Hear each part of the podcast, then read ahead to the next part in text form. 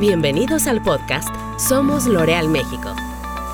Juntos creamos la belleza que mueve al mundo.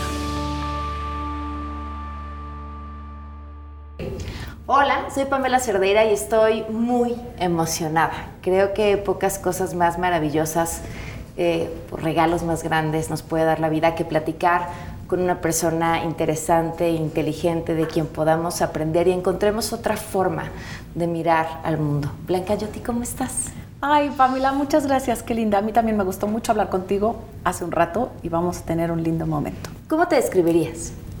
Eh, alegre, optimista, creativa, curiosa y muy energética.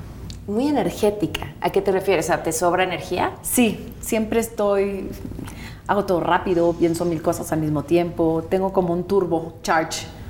Y bueno, de repente tengo el otro lado también. Los fines de semana tiendo a tener bastante silencio, a leer, a descansar, pero cuando estoy en mi onda, estoy en mi onda. ¿Qué es eso que te motiva, que te mueve? Fíjate que no te sabría decir, pero te sé que viene muy de adentro. Ok, a ver, hace poco te escuché decir que cuando tienes un propósito, vas a llegar a él como sea. ¿Cuál es tu propósito? Bueno, eso también creo que es cierto. Yo creo que a lo mejor tengo más que uno. Yo creo que en la vida no se tiene nada más uno. Yo creo que hay varios. Creo que estoy muy muy en línea con mis valores y los vivo día a día. Para mí es muy difícil hacer algo que vaya en contra de mis valores, es, es, prácticamente imposible. Tengo un propósito muy grande que es ser madre, madre, esposa, hija, hermana, amiga. Yo creo que eso es importante, lo que uno puede, puede dar a aquellos cercanos y a aquellos no tan cercanos también. Eh, me encanta conocer a, a cualquier persona y aprender de ella. Entonces yo creo que ese es un propósito más bien humano, de buscar hermandad con la gente. Y luego tengo también como mujer el deseo de crear algo mejor para las siguientes generaciones. Eso es algo que siempre lo he tenido, me, me educaron para servir y yo creo que pensaban mis padres que servir en México y lamentablemente he tenido que, que, tener muchos caminitos y estar en muchas partes, pero sí siento que tengo un propósito de servir al prójimo. Pero haber vivido en varios lugares del mundo y a la vez hablas de esta mujer de los fines de semana que busca silencio. ¿Cómo encuentras en este vivo aquí, vivo allá, me dedico a esto, ahora me dedico a esto y además soy exitosa en todo lo que hago y le doy toda mi energía y quiero cambiar al mundo, con este otro, pero me encuentro la forma de mantenerme cercana de quienes me importan y a la vez eh, de quienes me pueden llegar a importar, estas nuevas personas mm. que llegue a conocer, porque finalmente creo que este equilibrio en la vida profesional y la vida personal es lo que estamos todos y todas buscando todas las mañanas. Hay que tener un eje saber, okay. saber para qué vives. Eh, y yo tengo ese eje muy, muy profundo. Yo soy yo, yo no soy mi título, yo no soy, y no tampoco me siento ni exitosa ni no exitosa, me siento que soy una mujer trabajadora y, y tengo muy claro cuál es mi eje. Y como te decía, todo empieza como mamá, como esposa, como hija. Mis padres ya murieron, pero sigo siendo muy su hija. Y, y hermana, amiga, etc. Entonces yo creo que si, si sabes quién eres y a dónde vas, es muy fácil. No, no hay que perder claro? la brújula. O sea, ¿siempre lo tuviste claro? Sí, no sé exactamente a dónde, pero sé quién soy. No sé exactamente cómo lo voy a ejecutar, pero sé qué busco desde, uh -huh. desde muy chica. Y, y, y, vivo muy tranquila con la incertidumbre, porque para mí, como te digo, no soy un puesto, no soy... Eh, soy una mujer que busca hacer algo y que en, en ciertos momentos encuentro la, la, solución. En este momento está muy conectado a mi labor con L'Oreal y con una búsqueda por un, un, mundo más inclusivo, que creo que tenemos un papel bien importante a jugar. Entonces eso me llena muchísimo, pero podría ser en otro momento otra cosa. En, en, Heineken me dediqué mucho al tema de la sostenibilidad y me gustaba mucho meterme en los temas de agua, en los temas de, de carbono y etcétera. Y ahí dejé una huellita, pero es, no sé exactamente qué, pero sé que tengo que servir a alguien y que va a llegar, va a llegar, eh, la pregunta a la que tengo que resolver va a llegar en su momento. Dijiste lo sé desde niña. Si pudiéramos pensar algún recuerdo, algún momento, algún evento, ¿cuál sería? No tengo un momento en particular. Te digo que me educaron mis padres a, a, servir, entonces siempre me dijeron eso, que, que lo que hiciéramos yo y mis hermanos y mi hermana era, era servir al prójimo y que teníamos que aportar algo bueno. Y, siempre supe que iba a ser algo así. Me imaginé más, si te soy honesta, en el servicio público o como académica o como profesora, pero como ya te conté esta mañana, mi vida toma recovecos siempre muy raros y hay una palabra en inglés que se llama serendipity, que es cuando las cosas pasan y mi vida tiene mucho que ver con eso y cuando hay una oportunidad la tomo, si está cuadrada con mi eje y, y sigo ese camino y no tengo miedo si uno revisa tu carrera, quitando eh, el mapa del mundo de él, nada más eh, de tus inicios, tus estudios, surge esta gran pregunta que seguro te la han hecho millones de veces. ¿Por qué ser antropóloga? Porque me gusta mucho la gente. Creo que lo que más me gusta es la humanidad, la gente, las culturas, entender el qué nos motiva, por qué nos motiva, quiénes somos, a dónde vamos. Y la antropología te aporta eso, te, te enseña a comprender el por qué y te enseña más que nada a ver cosas que, tomó, que todos asumimos como lo más normal o lo más típico y te enseña a verlo con ojos frescos y preguntarte por qué. Y cuando tienes la fortuna que he tenido yo de, de vivir en diferentes países y diferentes culturas, entonces cada vez es más evidente, más fácil ver las diferencias. Eh, y, siempre, siempre me motiva mucho. Esta mañana justo estaba pensando, estaba escribiendo un, un mensaje que voy a poner en LinkedIn y estaba pensando que, por ejemplo, ahora uno de los temas que me preocupa o que me interesa es cómo evoluciona nuestra, nuestro concepto de lo que es la belleza como seres humanos. Y me pongo a pensar que durante muchas, mucho tiempo la belleza fue más bien exclusiva. Yo creo que desde la época griega que describieron lo que era una mujer perfecta o, un hombre perfecto, ¿no? porque había métricas muy claras. Y cómo evolucionó esto y el deseo que todos tenemos de romper ese esquema, porque hay, hay tantas bellezas como personas en el mundo. Entonces a mí me interesa mucho ver cómo está evolucionando esto y estaba pensando escribir precisamente porque entrevisté hace poco yo a Isabela Rossellini, que es una mujer fascinante, eh, que fue modelo de, de Lancôme, que es una de las marcas de L'Oréal, entre los 28 y a los 40 años le dijeron que ya era demasiado grande y que thank you very much.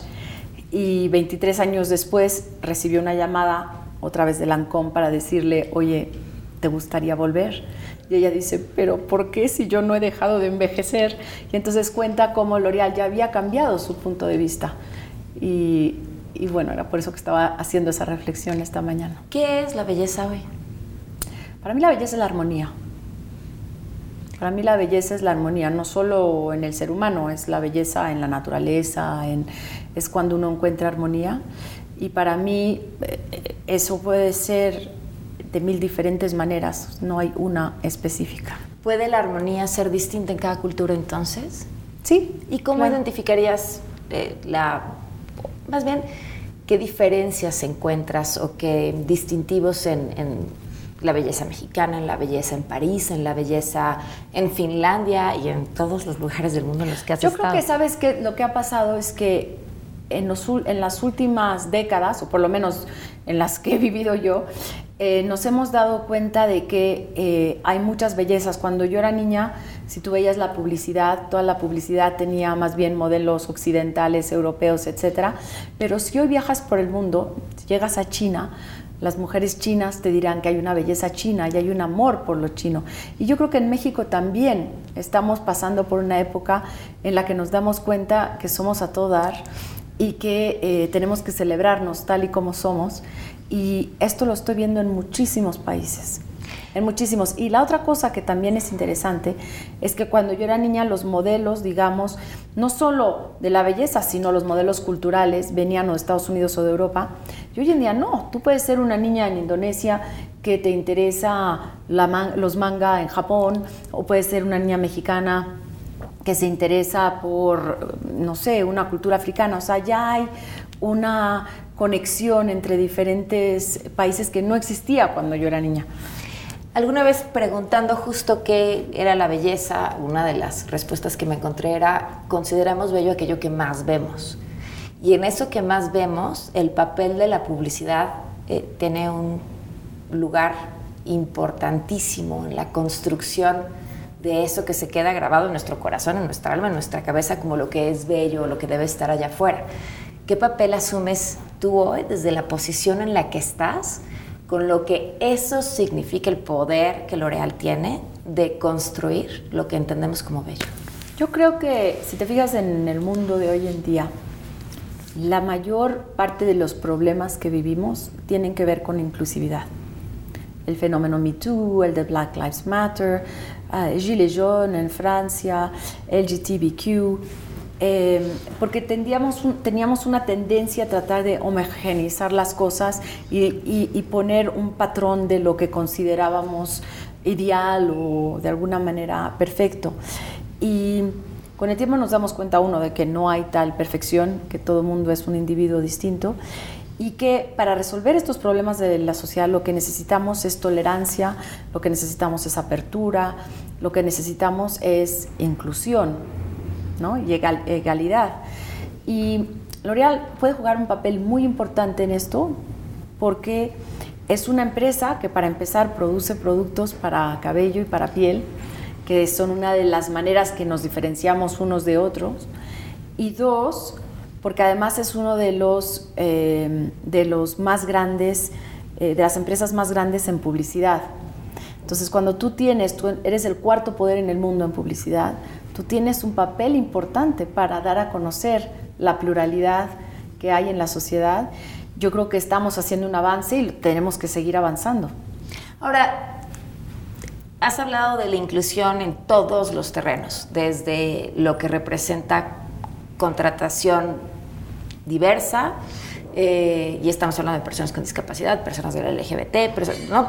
todos los tipos de personas que tenemos, incluso lo que implique eh, proveedores que también eh, ayuden a hacer este pronunciamiento, su, su cara, la publicidad. A ver, si no está muy fumada mi pregunta, pero siendo tú, tú alguien a quien le encanta hacerse preguntas, lo puedo adivinar. Hace rato hablabas del por qué. ¿Qué crees que aún no estamos viendo. O sea, pareciera que hoy todas o la mayoría de las empresas eh, con más visión están hablando de inclusión y, están hablando de estos grandes temas. ¿Cuál es el siguiente paso? Yo creo que muchas veces las empresas se enfocan a lo mejor en contratar eh, un grupo más diverso de gente, a lo mejor diversidad de género, pero hay muchos tipos de diversidad, no hay solo diversidad de género, hay diversidad de acceso a la educación, por ejemplo. Si siempre contratas gente de las mismas universidades, vas a tener siempre el mismo patrón de pensamiento. Entonces tienes que contratar a gente de diferentes backgrounds, de diferentes... Eh, de diferentes entornos. Yo, por ejemplo, en mi equipo, en, en, L'Oreal, en el equipo en general tengo todas las nacionalidades que te puedas imaginar, porque somos 800 gentes a través del mundo, pero en el equipo que está centrado los idiomas en París, de todos. no, no, en, el equipo que está centrado en París, digamos, en el, en el central, en el equipo global, yo tengo 19 nacionalidades, pero además tengo gente de, de, de backgrounds muy diversos. Tengo médicos, tengo una doctora en criminología, tengo arqueólogos, eh, tengo, de verdad es que tengo una riqueza enorme de, de, backgrounds científicos, eh, periodistas, gente que ha trabajado en gobierno o que ha trabajado en el World Bank.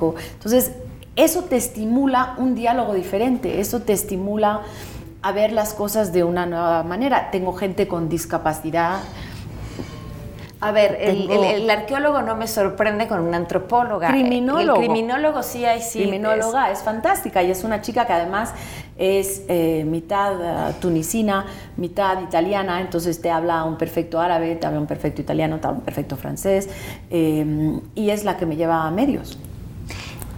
¿Y cómo, cómo, cómo consigues seleccionar esos perfiles? De hecho, eso eso siempre lo he hecho también yo, pero eso lo hace L'Oreal muy bien, porque no fui yo quien, quien trajo a estas personas al grupo. Entonces yo tengo de todo, tengo un colega cercano que no está en mi equipo, pero que es antiguo piloto de la Armada Francesa.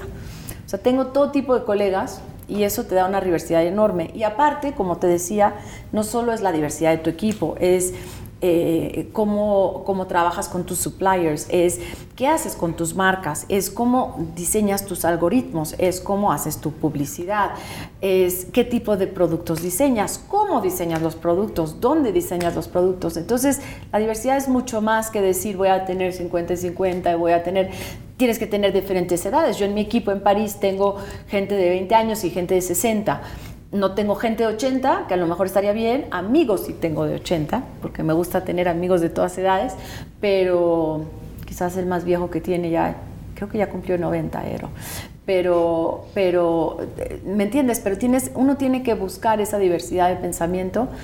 Te hace la vida mucho más interesante, tampoco siempre más fácil, porque entonces si tú vives siempre dentro de tu misma cultura, en tu mismo círculo, casi que puedes acabar la frase de tu amiga porque tienen crecieron con los mismos valores dejas de pensar. Exacto. Pero cuando tienes esos equipos igual y te cuesta más construir equipo y conocerse y entenderse pero qué riqueza. ¿cuál es el reto más grande que enfrenta hoy L'Oreal?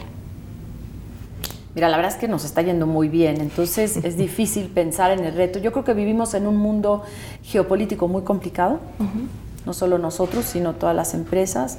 Yo creo que vivimos en, y que además se está complicando más eh, desde un punto de vista geopolítico, vivimos en una sociedad muy, muy polarizada. Vivimos en una sociedad que está perdiendo esperanza y que muchas veces espera más de las empresas. Y las empresas podemos resolver muchas cosas, pero no todas. Y tampoco debemos resolverlas todas. ¿No? Eh, por ejemplo, yo creo que la educación debe ser pública, no debería ser una empresa la que educa, ¿me entiendes? Es, importante entender estas cosas. Entonces vivimos en un entorno complejo y yo creo que todas las empresas tenemos que saber escuchar a la sociedad y entender las complejidades que vive para también tener un diálogo más abierto. Yo creo que la transparencia, el diálogo y la confianza son muy importantes. Y para tener eso, las empresas tenemos que ser auténticas y transparentes y estar en un diálogo constante. Eh, dijiste algo muy interesante sobre el poder de las empresas para cambiar las cosas en un mundo como el que estamos viviendo hoy, un mundo polarizado, entendiendo que lo más importante de las empresas es pues, eh, generar recursos ¿no? y funcionar y, generar empleos. Eh, ¿Ves la posibilidad desde L'Oreal de cambiar al menos uno de esos problemas en el mundo que hoy mencionaste? Yo creo que puedes cambiar varios. Es, es importante primero saber que obviamente el proceso, el, el, digo, la primordial eh, tarea de las empresas cuando se diseñaron antiguamente, digamos, era el shareholder value, ¿no? el valor al, al, inversionista, pero inclusive si ves en el pasado muchas empresas ya tenían una política social importante. Eh, pero hoy en día yo creo que si una empresa quiere atraer a los mejores talentos y una empresa quiere generar confianza en el consumidor, va a tener que hacer mucho más que simplemente competir de una manera comercial. Y nosotros entendemos que eh, la sostenibilidad, la diversidad, eh, la inclusión, la ética, no son una cosa que se hace a la par, es una cosa que tiene que estar muy, muy dentro de cómo trabajas para que de verdad sea una, una ventaja competitiva.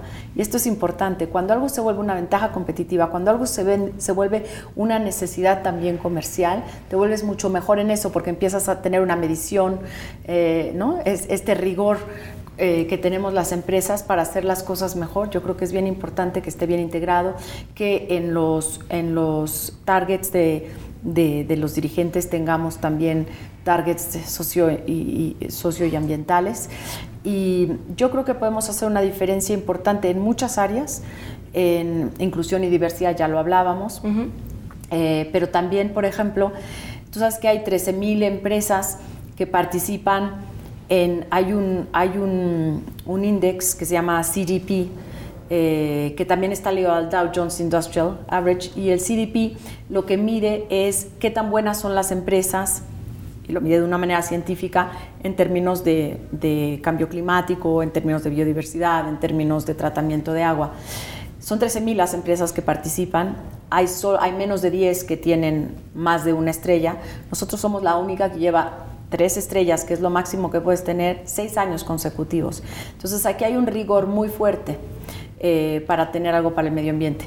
Eh, pero además, si, tú tienes empresas como la nuestra que emplean a 88 mil empleados a través del mundo, que siempre pagas no solo el mínimo, el minimum, sino un living wage, que siempre pagas los impuestos que corresponde, que te, te preocupas por eh, contratar gente con diversidad, que te preocupas por empoderar a la mujer, que te preocupas por eh, tener una, un, una, publicidad inclusiva, eh, que te preocupas por, por, ser una empresa ética, reconocida uh -huh. por la ética, etcétera, puedes, puedes hacer mucho por el mundo. Entonces yo te contaba a la hora de comer que en algún momento me planteé trabajar para una ONG y pienso que las empresas que lo hacen bien a veces pueden hacer más para avanzar a la sociedad que una ONG.